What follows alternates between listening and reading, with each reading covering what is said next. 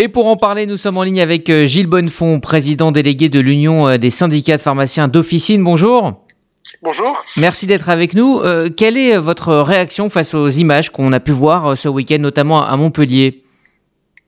C'est profondément choquant parce que voilà, ce sont des professionnels de santé, pharmaciens, euh, comme les infirmiers, comme les médecins, comme les hospitaliers, qui sont au service de la population, qui essaient de participer à la lutte contre euh, cette épidémie, euh, en mettant tout ce qu'ils peuvent mettre à, la disposition de la population, les tests antigéniques, la vaccination, les conseils, et on voit qu'on se fait agresser par des personnes qui tombent dans la facilité en prenant pour cible ben, ceux qui font leur travail et qui améliore la santé. Moi, je suis très choqué, euh, tout simplement parce que si on n'avait pas de vaccin en France, si pour se dépister il fallait payer, que l'on proteste, ce serait normal.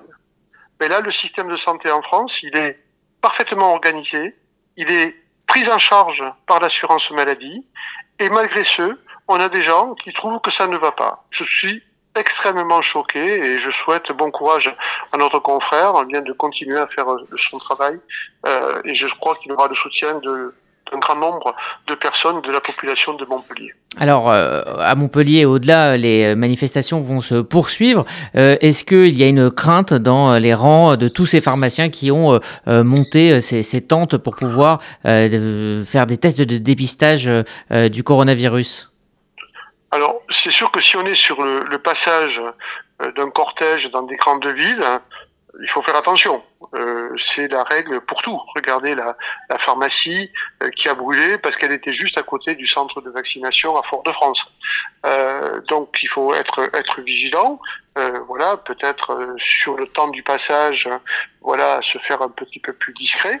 Euh, mais après, il n'y a pas de raison euh, de ne pas être protégé, quitte à ce que euh, les forces de, de, police qui protègent des vitrines, qui protègent des sites sensibles, eh bien, quand c'est sur le passage d'une manifestation, eh bien, soient proches de la pharmacie pour pouvoir intervenir. Ce que j'ai quand même remarqué dans les images, c'est que il y avait quelques personnes très excitées, agressives, euh, qui ont proféré en plus des insultes, collabos. Hein, voilà, euh, euh, c'est vraiment incroyable de, faire ce type d'amalgame. Mais j'ai vu aussi des personnes qui étaient des manifestants demander d'arrêter et de ne pas toucher euh, à, mmh. au Barnum.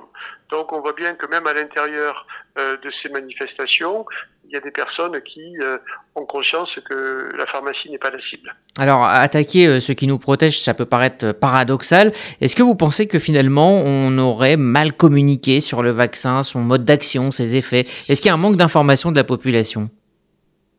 Un manque d'information, je ne, je ne crois pas. Euh, de la désinformation, ça oui. Hein, il suffit d'écouter. Euh, nous, on vaccine à peu près une cinquantaine de patients, 60 patients par jour. Ils ont besoin euh, d'entendre. ils nous posent beaucoup de questions. ils ont été désinformés par des sites sur les réseaux sociaux avec des choses qui, des, des, choses qui sont dites qui sont du grand n'importe quoi.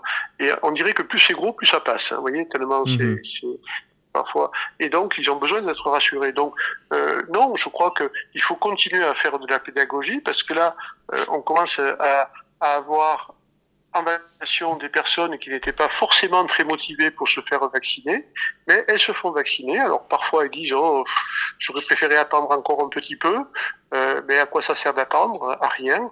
Euh, donc, euh, surtout quand le variant Delta circule, donc il faut se faire vacciner le plus vite possible et euh, être, euh, je dirais, solidaire du reste de la population et des plus fragiles. Et c'est comme ça qu'on arrivera à gagner. Donc, la communication a été bien faite. Les, les prises de position des pouvoirs publics, je les trouve cohérentes. Hein.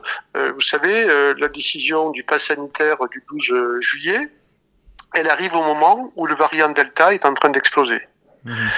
S'il avait communiqué avant, en juin, ce que certains euh, lui, ont, lui, ont, proposé ou même reproché au président de la République, ce n'était pas audible. Alors que là, avec euh, la montée de l'épidémie, le nombre d'hospitalisations qui augmente, 1100 personnes hein, qui sont déjà en service de réanimation. Euh, donc ça montre bien qu'il faut accélérer la vaccination. On a la chance d'avoir des doses, ce qu'on n'avait pas en, euh, en début d'année. Hein. On avait très peu de doses en début d'année. Là, on en a suffisamment. Euh, les rendez-vous sont à peu près à une semaine, que ce soit dans les centres de vaccination ou pharmacie. Donc les délais sont courts et ça permet rapidement euh, d'avoir son pass sanitaire et d'être protégé surtout parce que le pass sanitaire c'est bien, mais il faut se protéger. Et la vaccination, c'est la meilleure protection. C'est pas en faisant des tests antigéniques tous les, toutes les 48 heures qu'on est protégé. Hein. Mm. Merci euh, Gilles Bonnefond. Hein, je rappelle que vous êtes président délégué euh, de l'Union des syndicats des pharmaciens d'officine. Merci à vous. Merci. Alors, juste, euh, pardon, vous m'entendez? Oui, oui, je vous entends. Voilà. Alors, il faudrait que vous rectifiez la fin. Je suis porte-parole de l'USPO ah. et plus président délégué. Alors. Donc, porte-parole de l'USPO. D'accord, bah, je, vais, je vais le refaire tout de suite. On le refait. Eh bien, merci euh, Gilles Bonnefond, porte-parole de l'Union des syndicats de pharmaciens d'officine. Merci à vous.